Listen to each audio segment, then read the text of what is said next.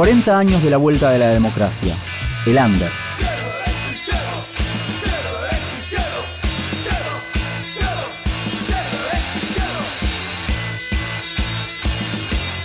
Episodio 1.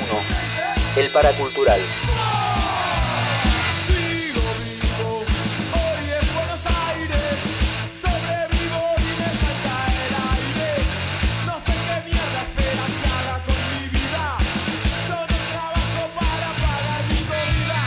1983. La dictadura cívico-militar quedaba atrás con un saldo sangriento. Torturas, asesinatos, persecución, robo de bebés y un plan económico neoliberal despiadado. 30.000 desaparecidos.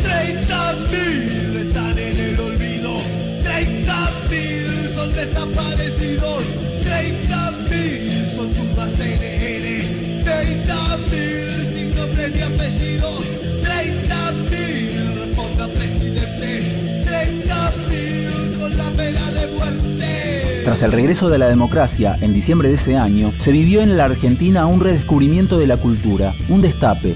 Una cultura que estaba, pero escondida, en sótanos y bares donde emergían nuevos músicos, artistas visuales, actores y actrices que empezaban a ser visibles. Lugares que, aún en dictadura, ofrecían un refugio a los jóvenes que querían que se terminara el régimen militar. Buscaban libertad. Hay que salir del agujero interior.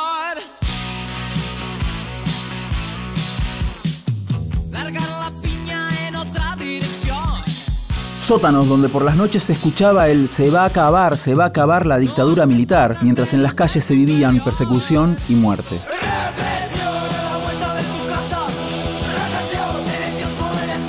Con las cicatrices aún abiertas de la dictadura cívico-militar, decenas de bandas y artistas salían de la oscuridad. La censura iba quedando atrás y el rock argentino comenzaba a tomar forma definitiva, al igual que el teatro alternativo y las artes visuales.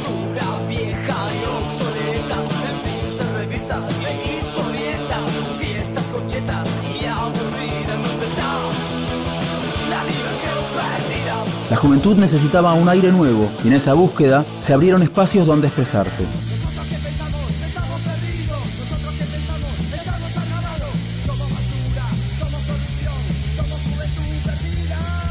A lugares que estaban desde la dictadura, como el Café Einstein, el Stud Free Pub, el Reducto, la Esquina del Sol y otros, se sumaron en 1985 el mítico Cemento y en 1986 el Paracultural, en la calle Venezuela 336, pleno barrio de San Telmo. Este sótano emblemático de la cultura under fue fundado por Omar Viola y Horacio Gavén. ¿Qué significaron estos lugares en la vuelta de la democracia? Somos condenadas, nacidas para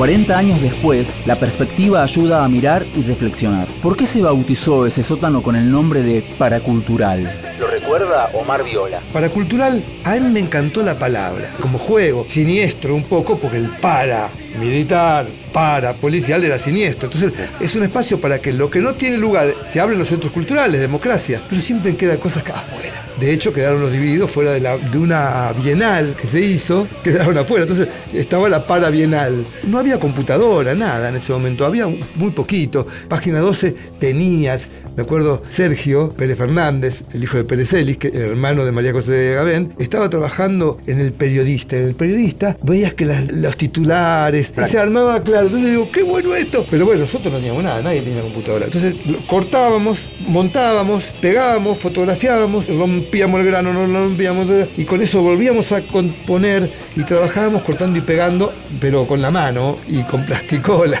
Y un día estábamos con la mesa llena de letras, ¿viste? Se te termina armando una especie de, vicio, ¿no? Porque, y está para cultural ahí, que nos gustaba a los dos, sí, con C. Y de golpe aparece la K. Listo, dejémoslo con K, pues le da un misterio, le da otra cosa. Visualmente una fuerza que no tenía para cultural. Lo otro que era, era la palabra, pero con ya era distinto. la- porque para cultural, para teatral, son términos usados. Y eso siempre fue muy movilizador, para todo. El paracultural, un lugar de acción directa, como una descarga eléctrica contenida que necesitaba salir a la luz. Todo artista necesita un lugar, pues el lugar es locación y tiene que ver con la locura, no tener el lugar. Una persona sin lugar no está bien. Nosotros necesitamos lugar, el teatro es fundamental el espacio. habla también, ¿no? Uno dialoga con el espacio y el espectador dialoga con el espacio y las propuestas del actor. De hecho, el paracultural, el primero, este que decís, de Venezuela al 300, el que me crucé en la calle, estábamos buscando con Horacio, que habíamos estado con Elizondo 10 años haciendo teatro y estrenábamos en pleno proceso. No- Nos censuraron dos obras, obras que habíamos metido mucha energía y bueno que salimos vivos.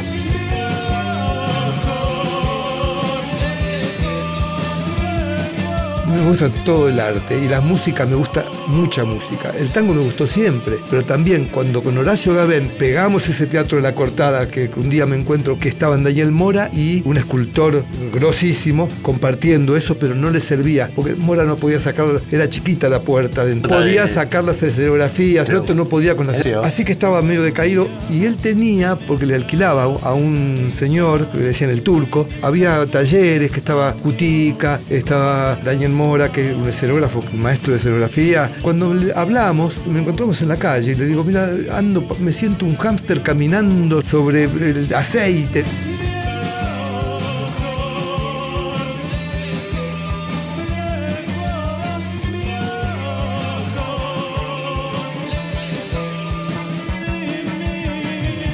La materia prima básica de lo que trabajábamos era la acción. La acción siempre es muy fuerte, muy transformadora. Es más, las acciones básicas son tabúes, hay que tener un cuidado. Diarios que dan sensaciones, noticias leídas, en inspiración y miedo, pero no se animará.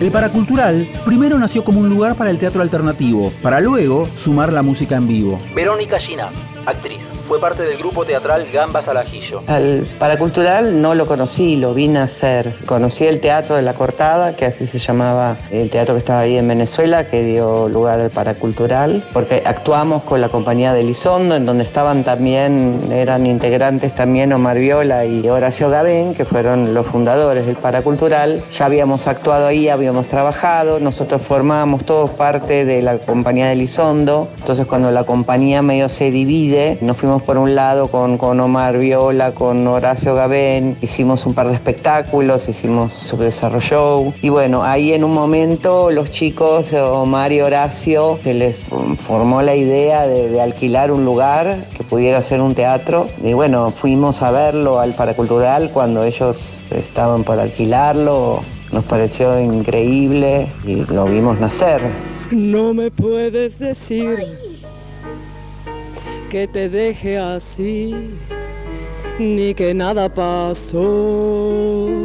Una cosa que nunca me voy a olvidar, el primer día de inauguración del Paracultural no se pudo inaugurar porque se cayó todo el cielo raso arriba del escenario. Estaba Javi, el hijo de María José Gabén, en el escenario, ya se había ido a comprar un leche para darle al nene. Estaba jugando él en el escenario y de pronto yo escuché un ruido atroz sobre el escenario cuando bajé estaba él solito todavía sentado y alrededor de él un, un círculo de escombros, techo todavía como humeando de, de polvo. Ese fue el día del debut del Paracultural que no lo fue. Después hubo que poner toda una malla en el cielo raso.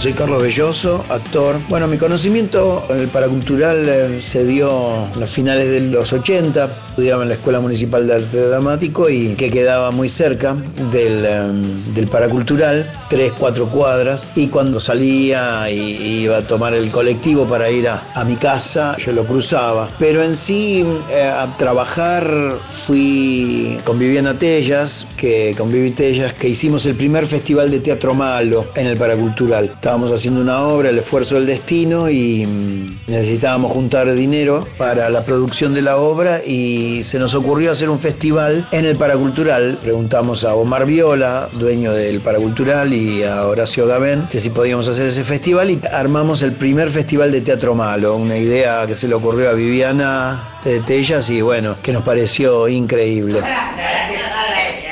Y Mariquita Gallego, ¿te acordás de Mariquita Gallego?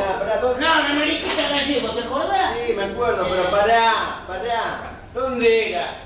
¿Dónde era? Yo siempre iba a ensayar a determinada hora al paracultural y en la revista Cerdos y Peces de mm, Enrique Sims salió que la marcha del Papa iba a salir desde el paracultural, que fue una mentira para distraer ¿no? a la policía de, de dónde iba a salir verdaderamente la marcha. Y bueno, a las 6 de la tarde cayó toda la, la policía a reprimir una marcha que iba a salir del paracultural, pero no, este, nos encontrábamos haciendo cosas en el para o ensayando, Y me acuerdo que me encontró ahí, estaba ensayando los Meji con Damián Andrés y tuvimos que ensayar enfrente de un policía que nos apuntaba con una ametralladora. Censura de la policía fue eso.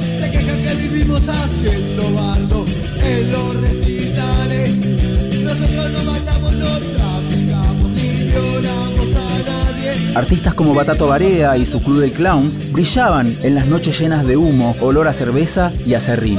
En esas noches performáticas también se destacaba Fernando Noy. Me llamo Fernando Noy en toda parte que voy. A veces me dicen la Noy, pero es porque sostenido en la mayor, en la escala musical, siempre estaré. Cuando fui al Paracultural por primera vez acompañando a Batato Barea, eso era recién inaugurado, muy poca gente asistía, pero había una cantidad enorme de artistas maravillosos. Batato, que aún era parte del club del clown, había decidido como emanciparse y hacer su presentación solista y entonces allí Omar Viola, que era con Horacio Gaván, Gavín, el codirector del Paracultural. Me acuerdo que organizaba las presentaciones de los distintos artistas y entre ellos estaban los Mellis, Gambas Arajillo, todo planeado en una especie de lista que se sucedía y a veces los artistas repetían durante la noche hasta el amanecer porque siempre estaba de turno el paracultural, desde las 11 de la noche hasta las 6 de la mañana, con olor a panadería recién horneada. Volvíamos de esas noches increíbles que nos había regalado al fin la democracia en Buenos Aires, en Argentina toda. Un fenómeno muy esperado y superó toda expectativa. Hasta hoy lo recuerdan y lo seguiremos viviendo en la medida en que podamos. Si pudiera transformarme en aire y seguirlo en su pulcro cortejo. Veo al viento él, sí él, que a toda hora con antiguos gemidos se acerca a la noche cuando ya el cansancio roba perlas que caen de mi frente.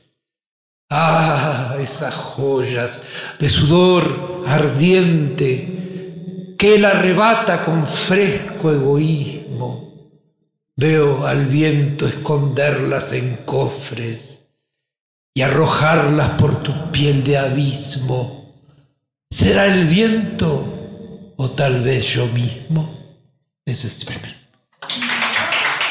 Para Cultural no solo fue un lugar ni una palabra, sino un espíritu, un antidogma, una norma de, de cadáver exquisito, como dicen los surrealistas, porque van conformando entre todos la nueva era que fue realmente esplendorosa. Claro, fue antes y después de Internet, solo que nos vino eh, la bomba atómica del SIDA para empezar a minorar nuestros probables devaneos. Igualmente son tiempos inolvidables, irrepetibles, pero que de algún modo continúan hoy en artistas periféricos, no convencionales, siempre fuera del canon. Paracultural, cemento, ambos par de algo que aún persiste en nuestra memoria en nuestro corazón y también en la de todos aquellos que lo pudieron conocer, celebrar, compartir y convivir, porque de eso se, se trataba. No solo ser público, y aplaudir, sino ser parte del espectáculo. Con esa escalera que tenía hacia la izquierda, paralela al escenario, cosa que nunca se habría visto, al menos yo. Cada noche era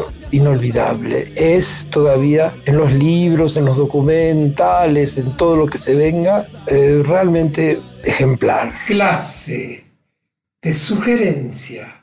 Una película, El Ángel, de Luis Ortega con guion de Rodolfo Palacios y Sergio Holguín nada menos. Un libro, La última Jolie, de Doris Knight. Una playa, las grutas de San Antonio Este, en Río Negro, donde yo he nacido. Eh, ¿Qué más quieren saber? Un autor, por supuesto, Pedro Lemebel, poeta, autor, novelista, etc. Una ciudad siempre, Buenos Aires, mi Buenos Aires herido, pronto te restauraré.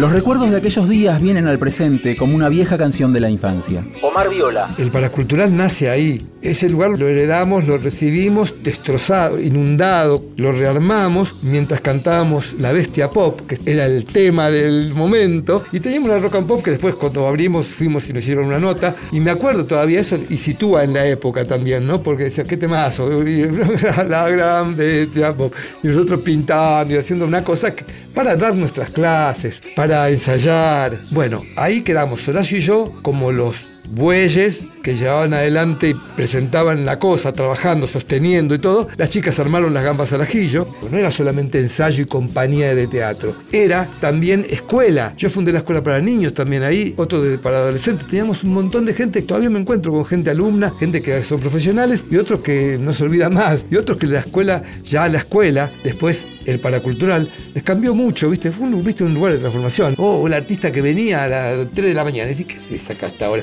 No, estaba ahí, ¿viste? Estaba pintando, no sé qué. Vine a ver si me. como a darme un baño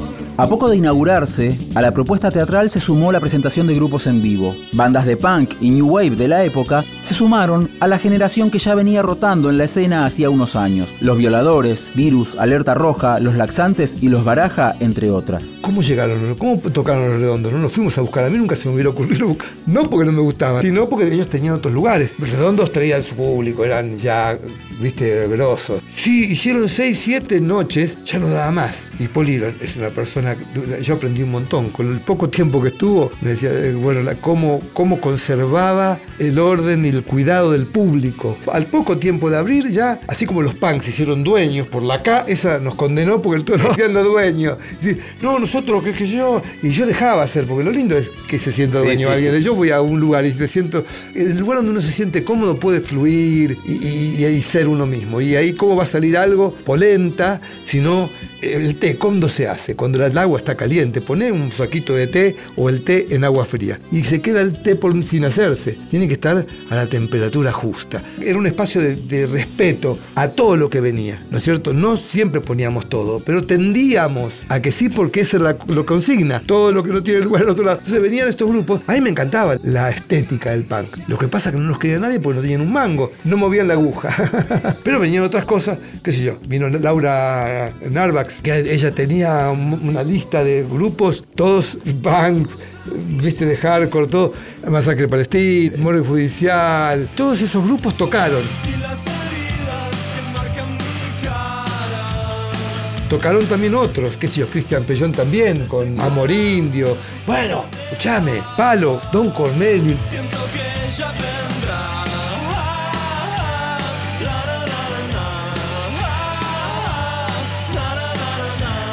Don Cornelio fue uno de los grupos con que vibrábamos.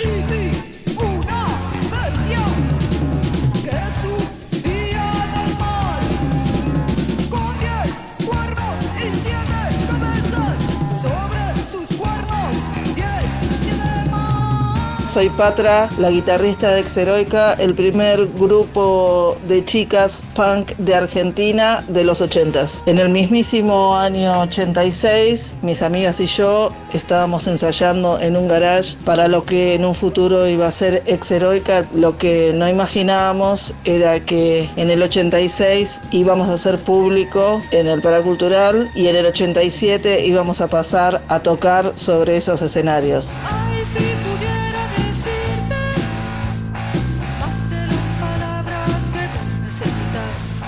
La primera vez que fui al Paracultural fue el 14 de junio del 86. Fui a ver a los redonditos de Ricota y recuerdo bajar por primera vez esas escaleras hacia el sótano lleno de punks con crestas, tachas, cadenas. Esa noche el suelo estaba lleno de acerrín, muy lleno de gente, pogo.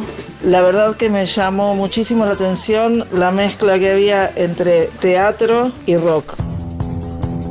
Alejandra Gravinese, bajista de la banda punk Rigidez Cadavérica. A mí el paracultural me quedaba lejos. Yo viví todos mis años punks en Entonces, bueno, ir a Capital era un quilombo, pero sobre todo volver. Así que iba eventualmente. Me acuerdo muy específicamente que mm, iba sobre todo a ver videos de XTC, que era una de mis bandas favoritas en el momento y que no abundaba mucho material. La verdad que no había mucho material sobre nada, había que investigar, había que buscar las cosas. Por supuesto iba a ver bandas. Me acuerdo mucho de Morgue Judicial. En realidad me acuerdo poco de aquellos años porque pasaron como 35 pirulos y además el alcohol y otras sustancias de juventud. Así que bueno, tengo un poco nublado los, los recuerdos. Había mucho teatro y yo con el teatro no conecto mucho, así que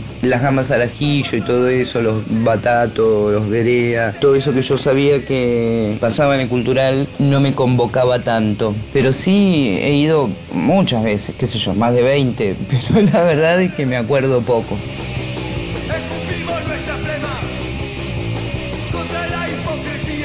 Omar Viola. Todos los, la, orque- la gente que tocó ahí, todos tus muertos, iba Luca cada tanto. Tocó una vez con los apestosos, que era una un grupo de actores. Nunca tocó su, pero tocaron muchos grupos. Muchos y había como grupos nuevos. Grupos que desde la productora le decían, hacete unas fechas en el paracultural y después vuelve. A ver qué pasa. Y muchos grabaron, bueno, los pillos, los corrosivos, claro. El que se llamaba Los Alcaloides, que después fue Los Intocables, claro. Bueno, pues nosotros lo que queríamos, no, no entendíamos la lucha, la, la pelea por los cuatro acordes hechos de otra manera. Queríamos mezclar, no mezclar en el día, pero sí mezclar en el ciclo. Pues le habíamos puesto ciclo multionda, para hacerlo más light, pero para integrar, ¿viste? Para, para la cultura para mí es eso. Hoy la milonga pasa algo parecido. Para mí una alegría de la milonga es que hay gente de una alta edad y hay pibes. Gente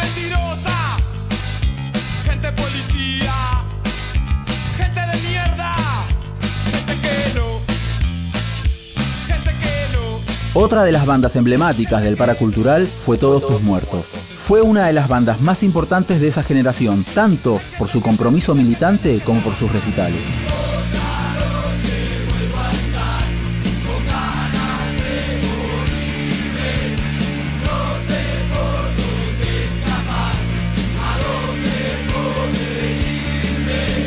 Sus shows eran una mezcla de oscuridad y alegría, pero con un compromiso social y político reflejado en sus letras. Formada por Fidel Nadal en voz, Félix Gutiérrez en bajo, Cristian Ruiz en batería y Gamexane en guitarra.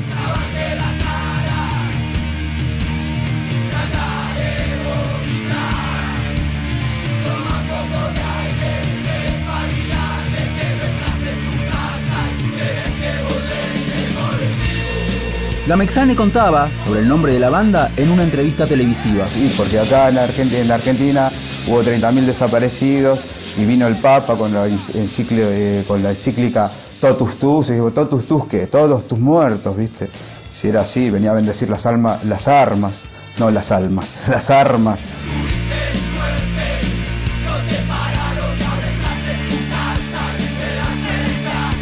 Hicimos un cassette independiente en una época donde no había producciones independientes, sí que era en vivo en el Paracultural, un antro que no sé si lo conocen ustedes. En el Paracultural, Todos tus muertos grabaron un mítico cassette titulado Noches agitadas en el cementerio, editado en el sello de Daniel Melero, Catálogo Incierto. Melero además fue el productor del disco. Hola, soy Sergio Rodman de Fabulosos Cadillacs, Cienfuegos, El Siempre Eterno, Los Sedantes, Mimi Maura y demás agrupaciones descontroladas. El paracultural era territorio del teatro y no lo conocí el paracultural. El paracultural me conoció a mí. Yo creo que debo haber sido de los primeros músicos que tocaron ahí junto con la primera corriente que fue Todos tus muertos, Corrosivos, La Voz Salvaje. Era una espacio para el teatro, liderado por Omar Viola, al cual nosotros lo fuimos copando. Lo que sí me acuerdo es que nos movimos hacia el paracultural desde Cemento y esa era la zona un poco de influencia, el centro de la ciudad de Buenos Aires. San Telmo, por ahí era donde sucedía la cosa. Nada había en Palermo, nada había en Barrio Norte, nada había en ningún lado. Se centraba ahí la actividad artística. Bueno, si escuchás Noches Agitadas en el Cementerio, el disco grabado en vivo en el Paracultural de Todos Tus Muertos, vas a escuchar que en la final del solo, creo que es el final del solo del espejo, el saxo para de tocar en un momento y me voy porque yo estaba tocando al lado de la escalera. Hay alguna foto muy famosa de los muertos que se ve que estoy tocando al lado de la escalera y me llamaron para irme. Así que directamente me fui en medio de la canción. El clima era muy denso, no estaba nada mal irse.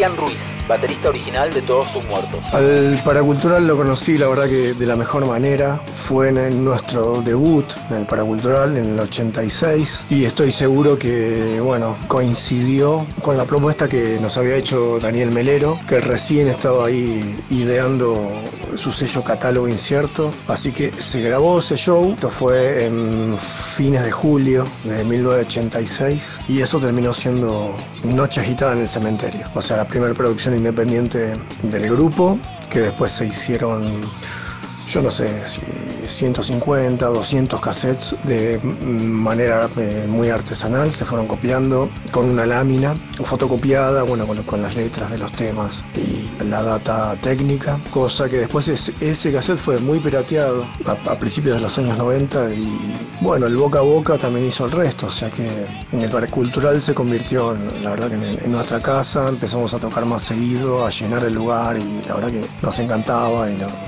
nos volvíamos locos porque también fue realmente un semillero, si bien semillero de actores y músicos, y fue un lugar que fue, estaba ideado para el teatro, por dos capos y dos grandes personas que son Omar Viola y Horacio Gavín, la mejor onda y nada, gente muy muy accesible, que podías hacer buenos arreglos y, y bueno, todo empezó a funcionar. Empezamos a llenar el lugar y empezamos a tocar seguido. Así que entre el 86 y el 89 esa fue el lugar para nosotros, ¿no? Alternando con cemento, pero bueno, ahí nos iba muy bien y también hubo bu- buenos quilombos. A veces ven- venían skins a vernos y bueno, si no, si no era tirar bombitas, bueno, a cagarnos el show básicamente. Pero ahí también empezó, le empezamos a dar forma a la cosa estética, a la, escenografía, eran las coronas que íbamos a buscar, esta chacarita cuando ya estaban descartadas porque te volteaban de, de- de la baranda que tenían, ¿no? Así que eso era, fue también un show aparte. Bueno, de lo, de lo que viene para cultural, la verdad que en cuanto a teatro, ver las gamas al ajillo y nada, toda gente básicamente que se ha hecho en, en ese lugar, que era un semillero de, de actores y, y- y músicos, y, en cuanto a actores que después terminaron trabajando en televisión en los noventas, con, con Gasalla, bueno, Burda Pilleta, Tortonese, esa gente era realmente increíble y todo lo que se gestó ahí también, ¿no? Y me acuerdo que en su momento, eh, bueno, había funciones de teatro y mm, ya fuera viernes o sábados y el público no se mezclaba. O sea que el teatro un sábado podía terminar, no sé, 11, 12 de la noche. La gente se iba y después, bueno, o sea, una, dos de la mañana empezaban ¿no? los, grupos de, de rock, ¿no? Y fue un lugar que, bueno, fueron a parar básicamente todo- todos los grupos punks de, de aquel entonces, de- o sea, desde Los Pillos, eh, eh, Corrosivos, El Lado Salvaje, bueno, mismo Los Redonditos de Ricota han, han tocado y hasta B8. Eh, así que era un, un lugar eh, realmente impresionante. Creo que la- las cosas más interesantes, aparte, bueno, yo en ese momento estaba en los 19 años, 20, y era como que todo estaba por, por hacerse, ¿no? No había otro lugar, o sea, estaba Cemento, que de pronto estaba, no sé, la organización negra, pero est- esto era, un sótano impresionante, así, con, con la serrina en el piso, como para tapar un poco el, olor a humedad, y bueno, era, era parte de- de- de todo eso.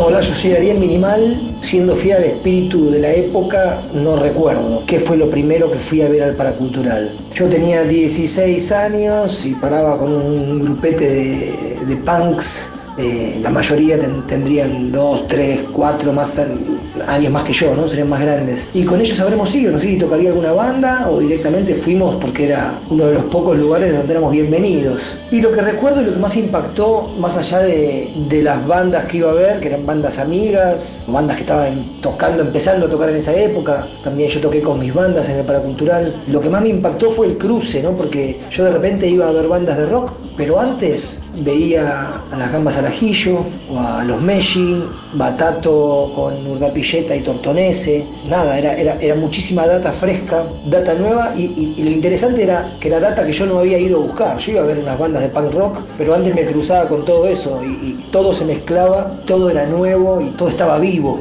en contraste con los años anteriores que habían sido más oscuros ciertamente, y una cuestión personal mía la cuestión de la edad. Yo a mis 16 años empezaba a salir eh, de noche a ver bandas, a salir solo y a, generar mi propio mundo, digamos.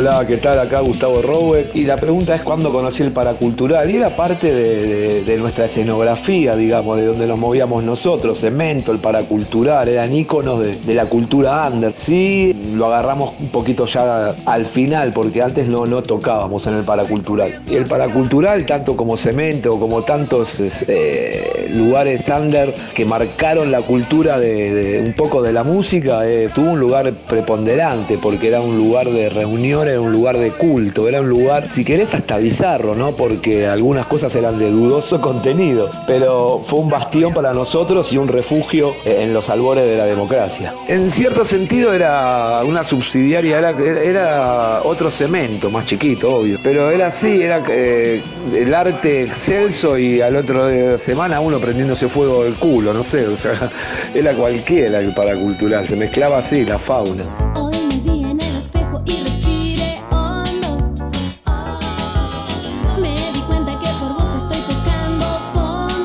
Mavi Díaz, integrante de Viuda e Hijas de Rock and Roll. El paracultural aparece en nuestras vidas rompiendo con todo lo que habíamos conocido hasta ese momento. Se venía gestando desde finales de la dictadura todo un movimiento que tenía que ver con la expresión, con el teatro independiente, con lo bizarro, pero explota en el paracultural que comenzó siendo una sala de ensayo, donde Horacio Gabán y Omar Viola empezaron a juntarse con amigos, amigas del mundo de la escena independiente del teatro, del teatro off, para armar sus performances. Empezó todo ese mundo performático. Nos enterábamos que existían como nos enterábamos que existía el Einstein, que de alguna manera eran puertas a una dimensión de libertad que no veníamos conociendo a los jóvenes de ese momento. Fue una fuente desde donde bebimos, desde donde aprendimos, desde donde rompimos prejuicios personales. Para mí fue como una escuela y por supuesto la inspiración la íbamos a buscar ahí, porque mm, existía un tipo de libertad artística y expresiva que para mí fue inédito como artista y que sembró mucho de lo que después fuimos las bandas que irrumpimos en la escena casi masivamente, pero todas de alguna manera veníamos inspiradas o moldeadas por las experiencias del paracultural. Al principio era como entrar a una caja mágica, como una especie de tren fantasma del bien, donde te ibas encontrando en los distintos habitáculos que había distintas cosas. Bueno, lo primero que a mí me impactó claramente fue, fueron las gambas al ajillo, por supuesto batato, burdapilleta, todo lo que pasaba era nuevo. Para nosotros, jóvenes de 18, 20 años, era explosivo. Así que a mí todo me volaba la cabeza, ¿no? Pero sobre todo las gambas, que para mí fueron muy inspiradoras para las viudas también. Íbamos a verlas todo lo que podíamos. Después ya el lugar perdió como esa cosa underground de, de escondite y ya iba todo el mundo, iba Charlie, iban los artistas del momento, porque de verdad se generaban experiencias, como digo, que eran muy ricas. Iban muy acorde con esos raros peinados nuevos y con todos esos albores de la democracia y con ese perfume a libertad que se respiraba completamente. Siluetas de cuero negro, erguidas en el espigón. Algunas píldoras con cerveza, caminar al estilo cabrón. En esas veladas under del paracultural también aparecía la violencia. En esa convivencia de tribus urbanas, a veces se generaban conflictos y tensiones. Omar Viola. Hasta hubo como escenitas violentas, que, que lo que trae, viste, la música a veces con dos grupos que por ahí son distintos, esas cosas que pasaban que nosotros no entendíamos porque el teatro no era así. ¿Qué te Alejandra Gravinese. Una de las cosas que recuerdo claramente, porque la pasé mal, fue una pelea con los skinheads en la puerta del paracultural con gente sangrando, punks sangrando, ¿no? En general ellos no cobraban mucho. Gustavo. Lo que pasaba conmigo era que nosotros, por ejemplo, éramos muy amigos de los violadores. Nosotros ensayábamos en la misma sala que los violadores. Curtíamos la misma, el mismo rock, el mismo todo. Y los heavy y los punk se mataban. Yo no tenía esos rollos de las tribus, ¿viste? Creo que llegué a ver a la Memphis en el paracultural, pero no estoy seguro. Este, había muchas bandas del momento, bandas de los 80 que ya no existen. Patra Ariño. Nosotras tocamos ahí con comando y las bombitas de agua y después Gamexane le tiró cuando tocaba comando y quemó el equipo de bajo que era nuestro. Bueno, nos, había- nos habían prestado a nosotros unos heavy metals. Entonces a la próxima fecha que tocaban los muertos, los comandos le tiraron bombitas de agua a ellos. Sobre todo Gamexane era. Gamexane contra comando o comando contra Gamexane. Porque era una persona bastante difícil de tratar. Y sí, ese día se quemó el equipo y lo terminamos pagando nosotras. Nadie se hizo cargo.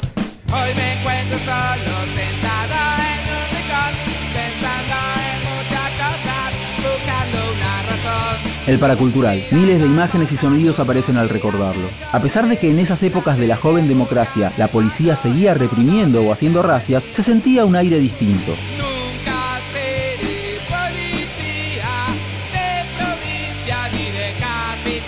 Una primavera cultural que tuvo su punto culmine en la Bienal de Arte Joven de 1989. Para toda una generación, el paracultural dejó un legado, una herencia, un camino.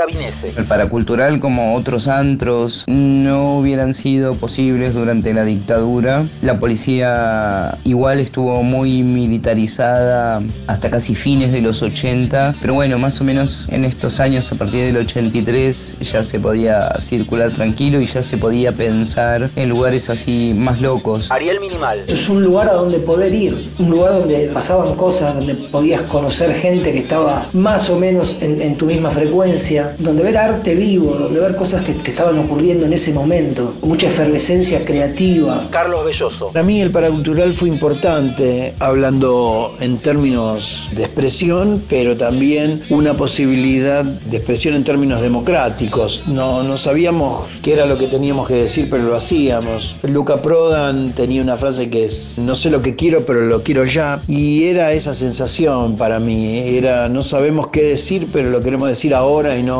cuando nos digan cuándo decirlo. Fernando Noy. La posibilidad de actuar sin limitaciones, ningún tipo de orden establecido, sino con esa libertad absoluta creativa. Y desde el paracultural como modelo de fénix, de retorno absoluto a la creatividad de las musas, pues se siguió y se siguió en infinidad de lugares, pero como ese no hubo ninguno. Mavi Díaz. Los lugares como el Paracultural, como el Café Einstein, eran refugios al principio y después empezaron a ser blancos de las redadas policiales que se sucedían constantemente. Pero no solamente sucedía en estos lugares por las características de los lugares y por quienes tocaban o, o performeaban en esos lugares, sino porque donde había juventud había policía y había que llevársela a la juventud porque era una amenaza. Todo lo que era paracultural justamente era mucho más amenaza porque venía justamente a romper y a gritar libertad. Verónica Ginas. El paracultural para mí fue un lugar de, de libertad absoluta, un espacio, una casa, teatro, un lugar muy familiar para mí. Y a la vez significó poder desarrollar una forma de,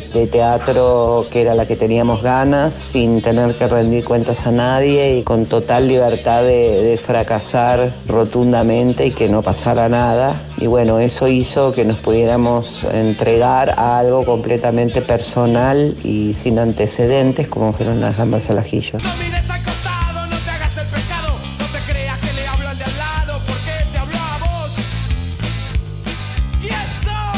El paracultural cerró a mediados de los 90. Fue uno de aquellos lugares donde confluyeron distintas artes, géneros musicales y teatro. Fue la válvula de escape para la creación, un movimiento que generó artistas y músicos. Pero lo que más dejó fue la posibilidad de hacer, la acción en estado puro.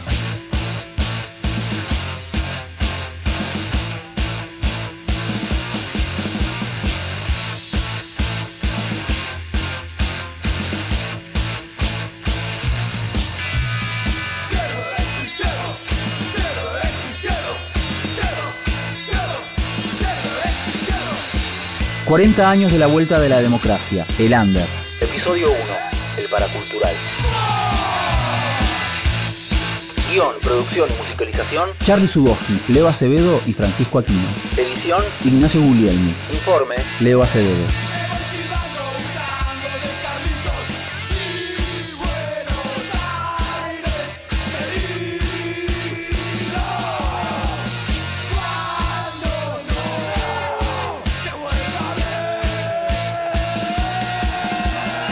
Una producción del área de medios digitales de Radio Nacional.